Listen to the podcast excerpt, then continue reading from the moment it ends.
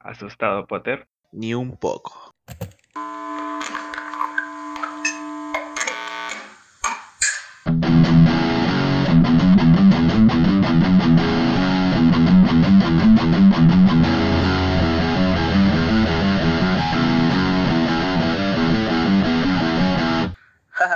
Esto es Entre Cuerdas y Bandas, el espacio para la música y todos sus equipamientos. Sean todos bienvenidos a un nuevo episodio de Entre Cuerdas y Bandas de aquí desde buen tiempo reportándose el gran Chiqui y de su baticueva el gran Ep. Gente, ya volvimos. We are back. Gente, ¿cómo han estado? Estuvimos lejitos una semana, entiendo. También estuve remodelando, mejorando el Chiqui House. Mi amigo también me acompañó. Así que nos juntamos y lanzamos unas cositas, unas ideas locas por aquí para sentarnos a conversar. Estuvimos moviendo la cuenta, el Instagram, publicando algunas imágenes, algunos memes, hemos visto sus propuestas, pero justo entre eso, entre bandas no conocidas y conocidas, nos ponemos a pensar en, con es verdad que todo es un negocio, todo es un producto, de todo sacamos algo. Es más, sin tratar de ofender ni incomodar a los la gente old school, pero considero, creo que también es lo voy a pensar así, que hasta el underground es un producto. Es cierto, estimado Chiqui. Para empezar, gracias a las bandas que nos respondieron, siempre nunca lo vamos a olvidar eso. Bueno, sí, justamente como dices, todo es un producto. Dicho sea, el episodio de hoy vamos a sacar nuestro lado un poco más como que medio marquetero, porque al menos a Eric yo lo conozco de, la universidad, porque estamos estudiando eso, entonces como que no es muy diferente de aplicarlo a la música, así que pensamos en ese tema y vamos a ver cómo va. A ver, así como dices, todo es un producto. Sí, efectivamente, ya que las bandas, si bien no es un producto físico o tangible como se suele decir, en este caso sí, pues no, porque tiene un inicio, tiene una, un crecimiento y al final llega un punto en donde se termina de reinventarse, como se puede decir, o termina mm, extinguiéndose, ¿no?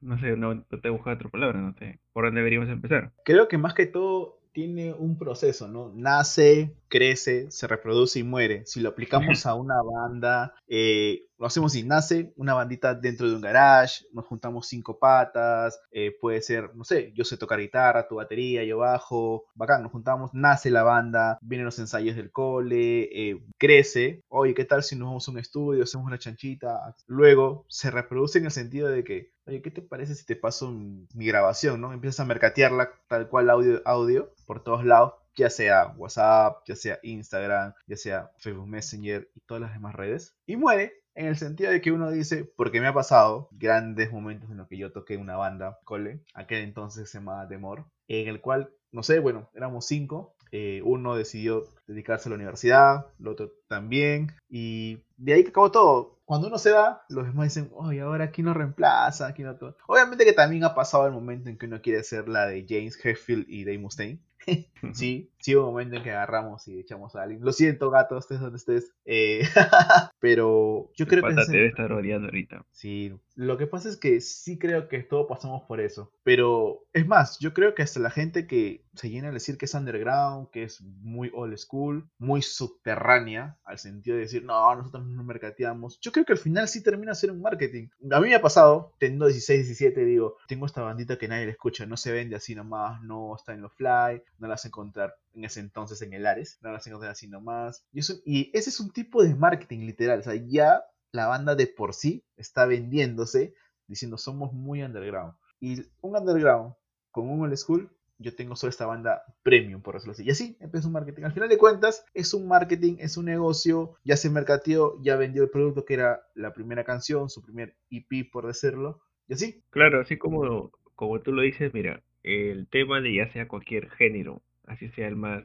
eh, ultra archi mega tech, no sé qué cosa, puede ser una broma, eh, tiene su gente, y yo sé de paso, o sea, si esa banda no se mueve, nadie las conoce, así sea underground o lo quieras, porque de una u otra forma, el fin de que existe una banda, al fin y al cabo, es vender, sea de género más comerciales a género más underground, como tú lo acabas de mencionar. Un claro ejemplo es, por ejemplo, que nos pasó esta semana. Eh, estaba tranquilamente viendo el Instagram y aparece en policía alguna banda española justo lo, estuvimos compartiendo en los estados en, esta semana. Y también ese, pero sí, vamos al tema. Fue publicidad pagada por Instagram. Supieron qué canción escoger para jalar gente, en este caso de la parte de atraer al público. Y pegó, o sea, dicho ese paso, me metí en los comentarios y dice, yo descubrí esta banda porque lo, vi en mi muro como publicidad y me gustó. Y así un montón de así un montón de comentarios. Y a mí también me pasó. Entonces dices, hoy en día con todo lo que está que ver con la tecnología, las redes, es, es más autogestionable el sentido de publicitarte, ¿no? Así que no es algo que digas hoy en día, no, necesito mover por, por la radio, por el TV, o sea, eso ya, ya queda atrás. En ese, de ese punto, hablando, es sí o sí, todos necesitan ese empujoncito para empezar a darse a conocer como si fuera la banda, al fin y al cabo un producto, independientemente del estilo que, que toquen en ese caso, ¿no? Si está dirigido a una, una generación que le gusta escuchar más heavy, se apuntan a ellos, si es rock, a otro, etcétera, etcétera, ¿no? Es como lo mencionábamos casi, ¿no? Es su etapa de reproducción como una vida normal de cualquier ser humano. Llega el momento en que tú mismo lo acabas de decir, ¿no? Se juntan las cinco personas y dicen, oye, pero quiero, no sé, quiero llegar, quiero... Yo, por ejemplo, cuando tenía, cuando estaba tocando en Demor, que sea, quiero llegar así a un comeback tour del 85, por ejemplo, ¿no? Y empieza, empieza el, mira, ¿sabes qué? Esta es mi canción, yo estoy influenciado en tal género, en tal banda, y mi guitarrista toca estilo tal, mi baterista hace este doble pedal de tal, mi vocalista tiene esta afinación, y como lo acaba de mencionar, al fin y al cabo, aunque nosotros digamos que no, que nuestra banda por más underground, que no queremos caer en el populismo, no terminamos cayendo en un populismo, porque no confundamos lo que hizo Bob Rock, ¿ok? Con lo que actualmente es saber y conseguir que tu producto, ya sea tu demo, tu canción, está avanzando y deseas ofrecerse a los demás. Es donde vas creciendo y el hecho de reproducir es porque empiezas a contarte con gente, todo eso es un proceso. Y siento que hasta el día de hoy, todas, todas las bandas en todos los géneros lo vienen haciendo. Por más que digamos, e incluso ellos mismos y sus integrantes digan que no. Ahora, es muy distinto cómo lo hagan y cuál es el método que lo estén haciendo. Lo acaba de mencionar, publicidad pagada, puede ser los fly, pequeños videos, todo. Claro, o sea, lo bueno de acá es que hoy en día tú puedes segmentar a qué público estás dirigido, ¿no? Por ejemplo, supongamos que tocas eh, death metal, Hay gente específicamente que le va a gustar y otros no tanto o viceversa, ¿no? Ahora, en redes sociales hay forma de cómo llegar a eso, porque ahora hay grupos, páginas, eh, los mismos hashtags que hablan sobre ese tipo de cosas, entonces basta nada más con tener que agregar ese esas etiquetas y ya estás segmentando en este caso, que es seleccionar a la gente que les gusta o le puede interesar tu, tus canciones, ¿no? Ahora, como tú lo acabas de mencionar, la parte de la reproducción, yo lo vería un poco más por la parte de crecimiento, ¿no? Esa fase donde se están introduciendo, eh, se están dando a conocer para empezar a, crecer, ¿no? Primero. Eh, de ese punto, nada, todas las bandas siempre tienen que, hoy en día creo que la, forma más aceptable o asequible de llegar al, al oyente es el, las redes, ¿no? Hoy en día existen plataformas como Spotify y todo, entonces es parte de, ¿no? Ahora, otro tema puntual acá es la imagen que tiene cada banda, ¿no? Porque, vamos, tú, tú ves a los Guns, son, por, algo se llama la banda más, la banda más salvaje, creo si que no me equivoco, se, me fue ahorita la palabra, pero eh, tiene su etiqueta, ¿no? Por algo. Claro, obviamente que cada banda tiende más como, más como etiqueta a subnombrarse y a decir somos los más. Por ejemplo, en Guns N' Roses sí, era la más salvaje. Es más, creo que se notaban los más rudos en ese entonces, porque si no me equivoco, ellos hicieron el soundtrack para Terminator 2. No recuerdo el nombre de la película, solo sé que es Terminator 2, pero no recuerdo el subtítulo. Pero entonces entonces eran etiquetados como tal. Corrección, era la banda más peligrosa del mundo. Ya me acordé. Como una banda, porque ellos decían, no, nosotros no vamos a ser tan populares. Y se juntan para hacer un el soundtrack de una película que tenga que ver con lo que ellos manifiestan. Y es más, o sea, tocando el tema de lo que vendría a ser Metallica, como rock, muchos dijeron, sí, ¿sabes qué? Del Black Album, esto fracasó, nunca fueron los orígenes, etc, etc, etc. Nunca debieron venderse y muchas cosas. En lo personal, yo creo que como músicos dijeron, queremos tener más ingresos, queremos llegar a más público y lo que conlleva con esto. No, creo que todos hemos visto el video de Enter Sackman en Rusia, Moscú. Bravazo, brutal. Pero seamos sinceros, ¿qué hubiera pasado con Metallica, No Life to Leather, si no hubiera, no hubiera llegado a los estudios de los esposos Azula? Si no se hubiera pagado para hacer el Kill Em De hecho, ahora que lo, que lo mencionas, Metallica es un claro, bueno, es un buen ejemplo para desmenuzar parte por parte, ¿no? Mira, por ejemplo, ya, vamos a hablar del punto de vista como que Metallica es un producto. Su fase de introducción, ¿no? Ellos empiezan en los 80, empiezan en una movida nueva, que viene a ser el trash, impulsaron, y el género en el tocado ellos fueron este, cambiando, cambiando, y hasta el Master of Puppets eh, para mí es como que está bien marcado. Pero ellos vieron de que si querían llegar a un público mayor, o sea, ellos tenían bien claro que querían ser una de las bandas más grandes del mundo. Y entonces se vieron con la, con la faceta de lo de que estaban cambiando los géneros. En este caso, más que cambiar, están evolucionando. Otras corrientes al groove metal, etcétera. Entonces ya pasa el accidente de, la muerte de Cliff. Eh, graba un último álbum, el Unjustice, que bueno, personalmente es el que más me gusta. Y, y ahí es donde ya se sienta la, no sé si decir evolución, pero un pequeño cambio, ¿no? Y ya viene lo que es el Black Album, que en realidad hay gente que odia el Black Album, hay otros que lo aman, pero ahí es donde se siente el punto de inflexión de la banda. ¿Por qué? Porque es donde ya empiezan a ser más conocidos y entre comillas la etiqueta comercial. En ese punto es donde se puede decir que ya pasaron la etapa de iniciación, crecimiento y ya llegaron a la parte del de, tope, el declive. ¿Por qué el declive? Porque sin ese declive no se ponen o no se actualizan o no tienen una dirección diferente, están destinados a caer, que es lo que muchas veces pasa en toda la banda. ¿Qué hicieron? Que estaba de moda, porque estamos hablando ya de los 90.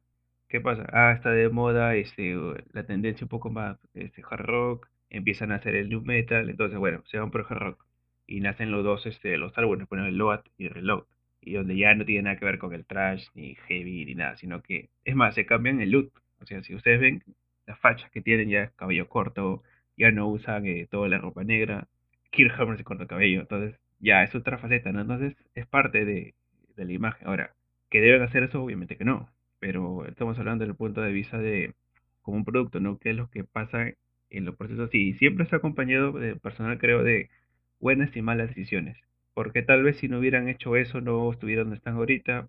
Si no lo hubieran hecho, hubieran eh, sido una buena banda, pero no hubieran crecido más allá. Y de ahí, bueno, tuvieron conflictos internos, como son también son seres humanos, eh, llegaron a la parte de tocar new metal porque ya estaba en su boom, inicios del, de los 2000, nace el, el, odio por todos Jäger, pero de ahí sacaron el siguiente álbum y como que se han mantenido, ¿no? O sea, ha tenido esas facetas, como así se y si lo quieres ver como si fuera un producto, ha tenido sus altas y bajas. Y eso va a pasar. Es más, yo me atrevería a indicar que Metallica como producto, después de estas caídas de clives que lo ha mencionado Eduardo, mágicamente ellos son quienes crearon el producto conocido, el Big Four. Creo que de ellos nació decir, ok, somos como dice una de las primeras bandas de trash que nació y sabían que estaban yendo por un mal camino. Sabían que no iba por bueno lo que estaban haciendo y se unieron con cuatro personas más, con cuatro bandas más. Hablemos de Anthrax, Megadeth, Slayer. Y dijeron, ok, hasta ahí entonces el que más mantenía, por decirlo así, las raíces era Slayer. Pero, seamos sinceros, se juntaron cuatro personas que eran, muy, ¿cómo se puede decir? Cabezas, influencer en ese entonces. Porque ya había un presidente. Claro. Entonces sabieron decir, ok, hagamos un producto, pero que mantengamos las raíces, el Big Four. Seamos sinceros, el Big Four es un producto. ¿Quién o qué país no quiere que el Big Four se toque en, su ciudad? Creo que muchos. Entonces, seamos sinceros, no ha habido momento en que digamos, no, pero esta banda es esto, lo otro, no, esta banda ha sido más true, esta banda no ha caído o no ha sido circularmente popular. Yo creo que sí, todas las bandas, todas las bandas, tú el que me estás tocando, el que tocas guitarra, el que tienes tu bandita underground, el que toca tal vez en unos estudios, va a llegar el momento en que digas, ok, yo quiero seguir haciendo reflejar la imagen que tengo, pero también necesito tener, llegar a más personas. Y como lo dijo Eduardo, tal vez ellos tuvieron que pasar por un declive, que fue estos álbumes que la mayoría detestan, para poder recién decir hacer una rebobinada y decir, ok, sí, estamos equivocados, hay que hacer esto. Y luego obviamente vino el Dick Magnetic, para mí buen disco. Fue presentado en NTV, mm, cuando NTV aún estaba también... Es más, chicos, podemos verlo, justo lo acabo de mencionar, NTV en TV todos dicen, wow, un canal que antes pasaba buena música. Pero si en TV se hubiera quedado con esa cantidad de programas de música, TV Pelados, lo que vendría a ser los, muñequitos asesinos, que no recuerdo el nombre, Happy, Happy Tree Friends, y no hubiera caído tanto. Está bien, no estoy en contra de los shows, pero creo que abusan. Pero si no hubiera eso, tal vez en TV se hubiera, se hubiera ido en baja en ganancias. Los reality, mira, el mismo Ozzy Osbourne tenía su programa, si no me equivoco, donde salía su familia, Ajá, exacto. Y, entonces es como que ya, para cerrar el tema de Metallica y tocar un tema un poco más nacional, si tuvieran que vender solo el logo, no sé cuántos millones valdría. Así no te lo digo. Y el buen Lars lo sabe. No hace nada por gusto. Sabe en qué momento colocar. Justo sale James de rehabilitación y sale con una canción y se vuelve no sé top, no sé qué. Coincidencias no creo. Todo siempre pasa por algo. Y bueno, si tuvieron... Espero que el Lar no nos cuadre después de este audio, por favor. No me copyright por mencionar tu nombre. Mira, si tuviéramos que tocar un claro ejemplo aquí en lo nacional en Perú, diría que Pedro Sarevertis, independientemente de lo que le pasó, es uno de, como nombre, yo diría que es más una marca, porque tiene valor. Siguen músicos bajo su nombre sin que él esté y siguen vendiendo. Y creo que es un claro ejemplo de explicar lo que es un producto, ¿no? Ya no es Pedro Soleverti la persona, sino Pedro Soleverti la banda. Es cierto. Otro claro ejemplo fue la escenita que hizo nuestro estimado Salim Vera, que bueno, estaban pasando por un mal momento y pasó el tema de la salsera, el, mal comportamiento y que terminó diciendo este rock and roll, cariño. Y, y tuvo su momento, ¿no? Sus semanas, su, hasta un mes creo que podría decirse. Y es parte de, o sea, a veces lastimosamente uno cree que está mal o está bien, pero es parte de la, digamos que de una forma la música a veces está ligada sin querer al, a la polémica, ¿no? Es más, recordemos lo que pasó con 6 voltios con su vocal, que creo que lo último que yo nunca pensé verlo fue en un programa de farándula de chismes. No voy a hacer popularidad a ese programa porque no me gusta, ni voy a decir el nombre, pero jamás pensé ver el vocal de 6 voltios ahí. Entonces dije, ok, hay gente que necesita likes, tal vez. Eh, y para englobar y englobarnos más y centrarnos en el tema de acá de Perú. Yo, por ejemplo, también nunca pensé en un momento, y se lo soy sincero, ver a televisión peruana, televisión series peruanas con soundtrack de bandas underground. Yo conocí a lo que vendría a ser en este momento Contracorriente, al mutante, así de manera visual en un programa gracias a una serie. Yo nunca pensé, y es más, y, y entonces creo que hasta el día de hoy, tanto el mutante y contracorriente, obviamente ya no están juntos, pero no han perdido lo que son, ¿no? De verdad. Entonces, yo creo que llega el momento, como lo dijo Eduardo, que ya tu nombre, tu banda, tu apodo, ya deja de ser tal vez el músico, el guitarrista, el vocal, el baterista, el bajista, a ser la marca. Y cómo no olvidar a nuestros amigos argentinos con, con el gran Gustavo, donde hoy en día aún seguimos viendo conciertos o festivales o eventos con su nombre, pero ya no está ya no es que es la historia, lo que está de fondo, lo que pasó, que es lo que hace que el nombre en realidad tenga valor, ¿no? Mira, creo que el año pasado iban a hacer uno que se llamaba, ese, mm, era el nombre de una canción de, de Soda Stereo, y creo que solo iba a venir el baterista y el bajista, pero Cerati ya no está, pero sigue figurando su nombre, o sea, es como que ya, ya esa es, ahí está, la palabra adecuada sería ya trascendió. Ese trascender es lo que hace que tu producto esté arriba, donde ya nadie lo va a bajar. Creo que ese es la, el resumen de esto, creo. Exacto. No sé. Y para ir cerrando el tema, señores, yo creo que llega el momento en que, sin querer queriendo, como decía el gran chavo del 8, nosotros, seamos aficionados, seamos músicos, no músicos, llega el momento en que nuestro ídolo, nuestra banda, el género, la ideología, se vuelve un producto. ¿Qué sería, como lo que decía Eduardo, Argentina? ¿O qué es lo primero que es Argentina? Gustavo, Soda Stereo, Charlie García. Papo. Pregúntale si qué significa papo para o qué tanta importancia tiene. Es más, yo creo que así, dándole mucha sinceridad a ese tema, mientras nosotros digamos, ¿cómo puedo ayudar a mi banda? ¿Cómo puedo hacer que ellos suenen? Sé que tienes una banda de, tal vez que escuchas de tu amigo, tu conocido, tu familiar, que dices, tiene un proyecto muy bueno, pero no, no nadie lo está ayudando. ¿Sabes cuál es la mejor manera de ayudarlo? Haciendo esto, diciéndole, oye, súbete una canción, súbete una foto de tu Instagram. No, no permitas que caiga en la idea que pensar que lo que está haciendo está yendo a contra sus ideales. Todos necesitamos una rebobinada. Todos logramos muchas cosas. ¿Y qué banda no lo ha hecho? ¿Qué banda no lo ha logrado? Claro, o sea, creo que para ir cerrando esto, la intención de este video es que un poco medio que desmenuzar el tema de lo que implica ser una banda. No solamente es ser el creativo de componer músicas y ya. O sea, la música sola de por sí no se vende. Hoy en día tenemos que aprovechar que las plataformas están disponibles. Eh, hoy en día puedes hacer tu live, que hemos visto varias veces hoy en día por el tema de la cuarentena que estamos. Pero en tiempos normales vemos que comparten cómo están ensayando, eh, pequeños demos, eh, te enseñan a tocar cómo tocar sus canciones, etc, etc, pero se van formando una imagen Así es como que tienes claro, huevo el tema de la banda. Castle Rock es la banda más este, peligrosa de rock. Y ves a Slash con esa falla y tú piensas que él, él está así en su casa, pero no, ese lo, lo utiliza por el tema de tocar y ya.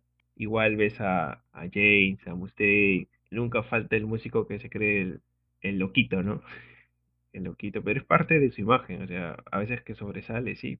El mismísimo Michael Jackson, creo que ha sido el más polémico de todos por todo lo que le ha pasado en su música, todo, etcétera. A resurgir, ¿no? Por el tema de que empezaron a filtrar imágenes y no sé qué cosa pasó hace meses atrás. Pero, resumiendo, el Ayuwoki. Pero el, te- el tema es que ten eso claro, ¿no? Ya, estoy haciendo esta banda, voy a dedicar a hacer este género, ahora estoy apuntando y qué cosas debo de ir sumando para que el nombre de mi banda y los músicos independientemente crezca. Siempre pensando en, en la banda, ¿no? Tampoco quiero, la idea es que los egos se disparen. Y esa es la idea, grosso modo, lo aquí a otros podcasts me interesaría, o nos interesaría en este caso, explorarle un poco más a la parte ya de, un poco más técnica, ¿no? Porque eso creo que sí podemos hablarlo desde el punto de vista de marketing, cómo influye en la música, pero nos requiere un poco más de, de desarrollar un guion puntual para tampoco extendernos tanto, ¿no? Porque es un mundo muy amplio y en este caso, si lo, en el podcast entre cuerdas y bandas, lo queremos entrar un poco más al área de la música. Entonces, elaboramos un buen guion y lo vamos este, plasmando, ¿no? Pero nada, grosso modo es eso lo que hemos hablado el día de hoy. ¿Algo que quieras decir, estimado Chiqui, antes de irnos? Claro, es lo que acaba de decir Eduardo. Es más, banda, músicos nos estén escuchando, quieren mercatear en, en el buen sentido, decir, ¿saben qué? Quieren hacer de conocer su producto, ya sea una canción, sea una foto de una banda. Escríbanos como lo han venido haciendo bandas. Eh, hablamos con la gente también. Un abrazo muy fuerte a la gente de Mauser que nos respondió. Muy buena banda. De verdad, yo no los escuchaba. eh, gracias a Eduardo los, los escuché. El hecho de querer dar a conocer tu estilo, tu producto, tu música, tu canción, no es caer o dar un paso en falso. De nosotros, siempre dar la mano para mejorar, para todas las bandas, sean o no sean underground. La idea es que, como siempre lo menciono, que la comunidad siga creciendo. Y por favor, jamás se olviden del compartir, de seguirnos en Instagram, de escucharnos en Spotify, Apple Podcasts. Estamos ahí. Eh, hemos regresado con más fuerza. Ya estamos implementados aquí en la Chiqui House. Y no se olviden de compartir nuestra música. Vamos con todo y vamos por un buen camino y para tener más logros y que nuestra comunidad siga creciendo. Saludos desde aquí. Hablamos, gente. Gracias. Gracias por escucharnos. Un abrazo y saludos para todos. Se vienen muy buenas cosas, gente.